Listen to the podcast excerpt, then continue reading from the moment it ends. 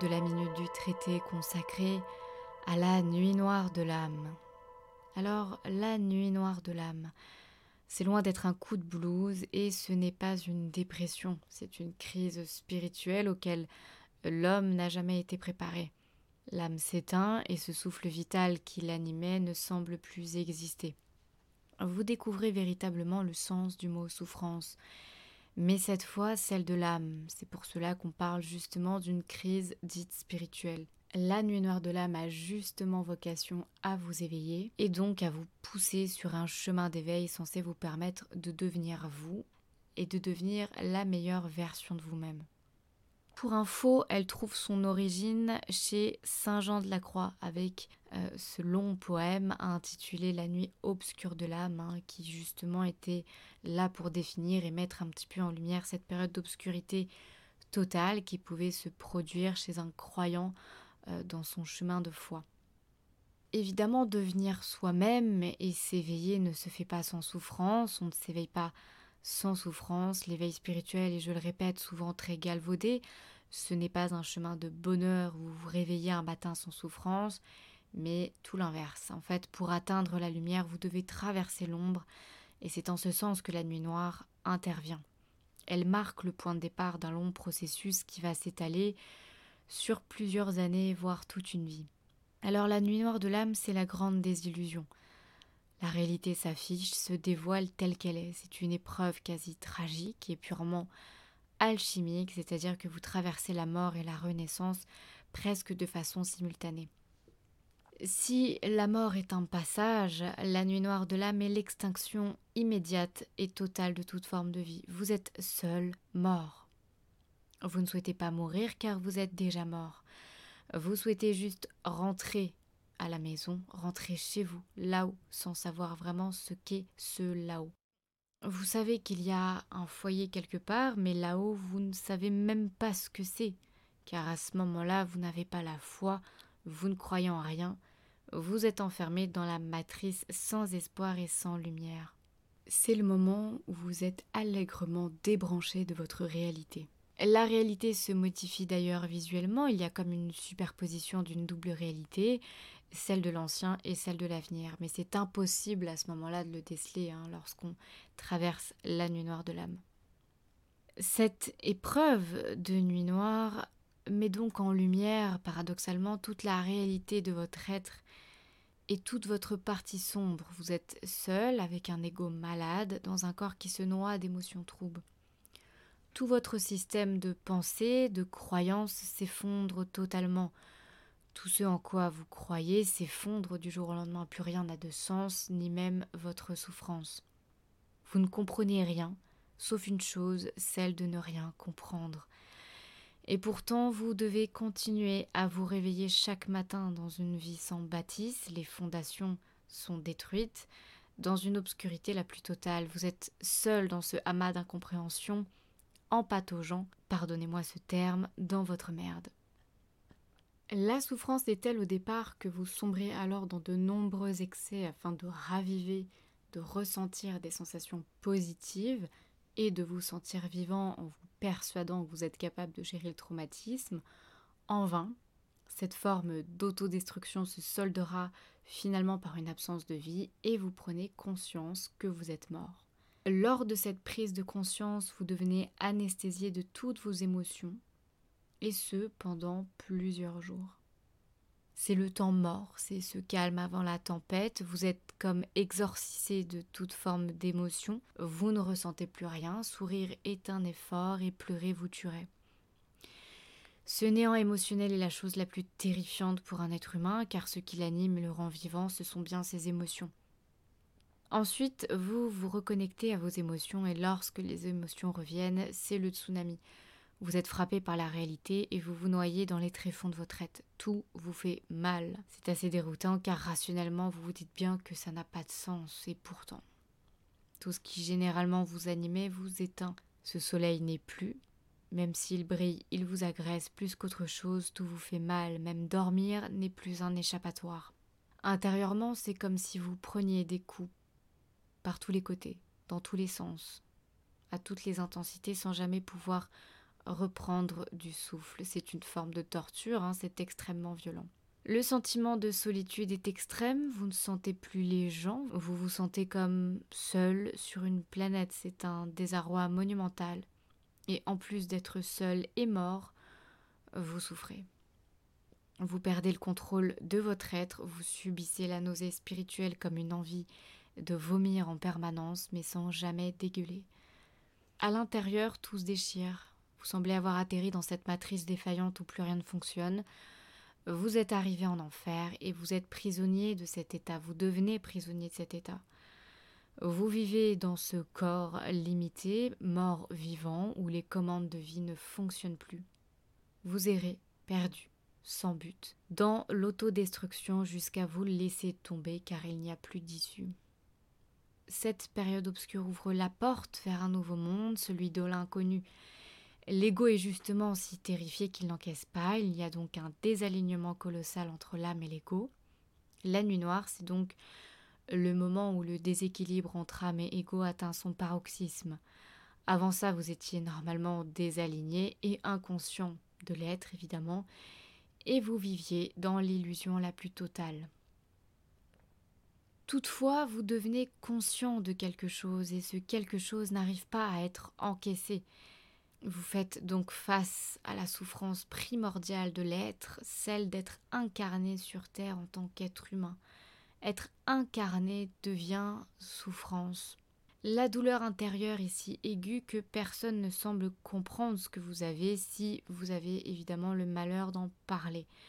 On vous colle alors l'étiquette de dépressif, mais aucun symptôme ne correspond car ce n'est pas une dépression. La nuit noire de l'âme ne se soigne pas, il n'y a pas de remède miracle, si ce n'est le temps. Aucun psy, psychiatre ou médecin ne sera capable de traiter cette épreuve, car il n'y a pas de pensée morbide ou suicidaire, vous êtes déjà mort. Donc ça peut être vraiment complexe ou délicat pour le spécialiste en psychiatrie de déceler ce qui se passe. Il n'y a pas de passage à l'acte, il n'y a aucune envie d'ailleurs de passer à l'acte. Dans votre esprit, vous êtes mort. Il y a un arrêt plus ou moins long de toute forme d'émotion, et c'est là, c'est ça le plus terrifiant. Vous êtes vraiment ce mort-vivant, vous ne pensez donc pas passer par une étape de suicide, hein, mais à l'inverse, vous songez justement à revenir à la vie, à la réalité, à retrouver vos émotions lumineuses, votre joie, vous fantasmez même sur le fait de ressentir de la joie, de l'amour, du bonheur. Vous tentez d'imaginer, mais l'imagination semble être aussi contaminée par cette noirceur, qui semble sans limite. Et la question que vous vous posez, c'est comment faire Comment faire pour trouver un comment faire si on ne sait pas ce qui se passe Car évidemment, le cerveau lui-même disjoncte aussi. Comment revenir à la vie? Et lorsque vous comprendrez ce qui vous arrive, vous déclencherez l'éveil. Alors, c'est donc ce chemin qui s'ouvre, ce chemin de foi, cette prise de conscience de quelque chose de plus grand, et l'espoir. Retrouver l'espoir sera l'élément fondamental de ce tournant majeur, car ça sera les prémices de votre parcours d'éveil vers la lumière absolue. Alors le plus difficile, c'est de ne pas pouvoir en parler. Il est impossible d'en parler à quelqu'un qui ne l'a pas vécu. Votre interlocuteur ne cessera de réduire votre épreuve à une dépression ou pire, la comparer à ses propres souffrances, ses propres coups de blues C'est violent pour celui ou celle qui traverse une nuit noire, car il y a une telle intensité de souffrance qu'entendre dire par une autre personne Moi aussi j'ai un coup de blues depuis 3-4 jours ne fait qu'accentuer la solitude et surtout la souffrance et le repli sur soi. Donc mon conseil évidemment n'en parler à personne. Il y a une véritable incompréhension sur ce genre de choses et c'est normal. Comment imaginer le paroxysme de la souffrance si on ne l'a pas vécu? Évidemment, c'est un sujet presque tabou car ça remet en question la notion de souffrance. Et certaines personnes pourraient rebondir ou contrer votre souffrance en évoquant des souffrances de guerre, de famine, etc. Type tu n'as pas vécu ça, tu n'as pas vécu ci, comment peux-tu parler autant de souffrance? Comme si la crise spirituelle n'avait pas sa place dans la souffrance. En réalité, c'est beaucoup plus complexe car c'est justement aussi parce qu'elle est taboue qu'elle accentue le prisme de souffrance. Une crise spirituelle est quelque chose qui réforme entièrement votre psyché, la psyché d'une personne, et vous subissez toutes les souffrances du monde à l'intérieur et parfois, voire même souvent, elles sont bien plus violentes que des souffrances extérieures. La souffrance de toute façon ne peut être comparée car ce qui nous fait souffrir est relatif au volume de nos peurs. Ce qui me fait souffrir moi n'est pas la même chose que ce qui te fait souffrir. La nuit noire de l'âme vient donc appuyer sur les pires peurs et les blessures qu'on porte depuis la naissance, mais pas que. Rajouter à cela les blessures karmiques, transgénérationnelles, etc., etc. Donc imaginez l'impact. Il ne s'agit pas d'une blessure unique, mais d'un éventail de blessures. Vous devez affronter tout ce qu'un être humain tente de fuir. Imaginez donc l'ampleur des dégâts, de la souffrance. C'est quelque part inhumain. Et en plus d'y faire face, de le voir et de voir l'horreur, vous devez en plus nettoyer et purger. Donc il y a vraiment une double fonction dans la nuit noire de l'âme, celle de conscientiser, de voir, de découvrir et de se débarrasser de ce fardeau émotionnel de souffrance. Donc la durée d'une nuit noire est très discutable. À mon sens, il y a une période de quelques mois où elle touche à son paroxysme, mais elle ne s'arrête pas non plus du jour au lendemain.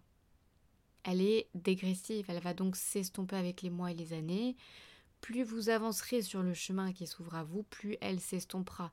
Néanmoins, vous pourrez revivre des réminiscences avec les années qui s'apparenteront à des petits épisodes de nuit noire, mais en aucun cas ce sera une nouvelle nuit noire de l'âme juste des restes à évacuer. Elle est donc unique, c'est-à-dire qu'elle ne se produit qu'une seule fois dans une vie. Ces petits épisodes obscurs seront tout simplement soit d'autres épreuves de vie qui viendront encore appuyer là-dessus, ou des remontées ponctuelles. Donc si vous rencontrez quelqu'un qui prétend avoir vécu plusieurs nuits noires de l'âme, c'est impossible. L'âme ne s'éveille qu'une fois. Et c'est déjà bien suffisant comme ça dans ce genre de cas, c'est peut-être tout simplement une personne qui confond avec une dépression ou une extrême douleur à ce moment-là, mais voilà, je ne minimise en rien les épreuves de souffrance d'une vie. Il y a plusieurs intensités de nuit noire et elles sont donc différentes. Alors évidemment, il y a les constantes qui vont être quand même pareilles pour tout le monde. Elles s'évaluent évidemment en fonction de la grandeur de votre mission d'âme. Alors encore une fois, Prenez le terme de mission d'âme avec des pincettes. Hein. Il ne s'agit pas de ce délire de peuple élu ou de d'âme élue, mais bien comme une mission ayant un impact positif sur le monde. C'est-à-dire que ma mission dans laquelle je vais être, ce que je vais faire, ce que je vais engendrer, va générer un impact positif sur mon environnement. Et donc une mission plus grande, c'est un impact positif plus grand. Donc la nuit noire, elle est censée purger et nettoyer toute l'obscurité présente. Donc plus votre mission sera grande, donc plus votre impact positif sur le monde sera élargi, grand, plus le nettoyage et les crises de guérison seront douloureuses. C'est comme ça, c'est logique, c'est proportionnel. Alors la nuit noire de l'âme, elle survient toujours suite à un choc émotionnel, un événement traumatique mettant en jeu l'âme, sinon c'est une dépression, une épreuve de vie. L'âme se meurt à ce moment-là car elle n'a pas su traiter le choc traumatique vécu, et c'est là tout le paradoxe, hein, puisqu'elle renaît ensuite de ses cendres. Donc typiquement des exemples d'entrée dans la nuit nord de l'âme, ça va être par exemple un accident qui aura euh, généré une bascule au sein de votre psyché, une rencontre d'âme, alors typiquement la rencontre de flammes jumelles, ça ne se produit pas lors d'une rencontre d'âme sœur, d'une rencontre d'âme euh, karmique, mais vraiment dans la relation de flammes jumelles ou tout simplement, alors tout simplement entre guillemets, un choc émotionnel si intense que ce choc vous fera basculer euh, dans la nuit noire. Il y a forcément un événement traumatique, violent ça devient l'élément déclencheur justement de la bascule vers un chemin d'éveil. Dans tous les cas, la fin de la nuit noire de l'âme marque le début de l'éveil. Alors le début de l'éveil au sens chemin, car atteindre l'éveil, comme je l'ai déjà dit, ça met des années, voire toute une vie. Vous entrez en fait sur un chemin d'éveil, vous recommencez tout à zéro. Ça vous offre donc une deuxième chance sur la vie et donc ça marque une rupture dans votre vie. Plus rien ne sera jamais comme avant. Il y a un avant et il y a un après. Vous ne pouvez justement pas vous tromper là-dessus. Alors comment sortir de cette nuit noire de l'âme? La solution, c'est malheureusement la fatalité. Résister à cette épreuve ne fera qu'accentuer les foudres de Jupiter. C'est malheureux, mais c'est comme ça. C'est vraiment l'idée de flotter sur l'eau, cesser de vous débattre dans l'eau et tenter de vous laisser aller aux événements, de flotter. Alors c'est évidemment extrêmement facile à dire et extrêmement difficile à faire, mais à un moment donné, vous verrez une première lueur, vous releverez la tête et comprendrez que la sortie est par là. La lueur de l'âme, c'est la perte dans tous les sens du terme. Votre but, c'est de tout reconstruire justement. Vous devenez le bâtisseur de votre vie. Essayez au maximum, autant que vous pouvez, d'accepter le fait que pour renaître, il faut mourir. Il faut mourir à soi, mourir aux autres et à la matière. Cette épreuve n'a pas vocation à vous détruire, elle a vocation à détruire ce qui est faux dans votre vie pour vous permettre de devenir vrai en vous et dans votre vie. C'est en ce sens que c'est une deuxième chance. Alors c'est une épreuve traumatisante mais salvatrice comme je viens de l'expliquer, puisqu'elle vous pousse dans le chemin le plus élevé d'incarnation, mais évidemment vous allez y laisser votre peau, vous allez y laisser des plumes, elle est traumatisante car elle laisse tout de même des séquelles, comme des stigmates intérieurs, à savoir le souvenir, l'image d'un soi anéanti. Alors malgré le fait que vous vous rebâtissez, que vous allez vous rebâtir dans la meilleure version de vous-même, il y a ce souvenir d'un soi brisé et mort qu'il faut porter et qui inlassablement sera le synonyme et le rappel d'une traversée de l'enfer et des ténèbres. Vous serez donc marqué au sens propre du terme avec un souvenir interne d'avoir vu les abysses de l'ombre. Il faut porter malgré tout ce fardeau, même s'il vous aidera à vous reconstruire. C'est pas forcément quelque chose de facile. Alors, je ne souhaite à personne de vivre cette étape, cette épreuve, et pourtant, je souhaite à tout le monde de la vivre car ça vous fait renaître et c'est extrêmement salvateur, c'est un cadeau bénéfique dans votre vie. Mais il faut aussi être lucide, tout le monde ne peut pas vivre ce genre d'épreuve. Votre âme a dû signer un contrat où elle acceptait de vivre cette épreuve. Et ceux qui, par exemple, déclencheront euh, en forçant ce genre de processus peuvent ne jamais se relever, rester morts ou mourir vraiment. La lumière est au bout du tunnel évidemment, mais il faut vraiment s'armer de persévérance, de foi, de patience, de travail. C'est l'épreuve d'une vie. Donc à tous ceux qui traversent cette épreuve, je vous souhaite beaucoup de courage. J'espère que cette vidéo vous aura permis peut-être de vous sentir moins seul. Sachez que vous n'êtes pas seul, que d'autres personnes ont vécu ou vivent cela. Et sachez que la lumière, qui se trouve au bout du tunnel est la lumière absolue et non la lumière de l'illusion. Bon courage, je vous embrasse.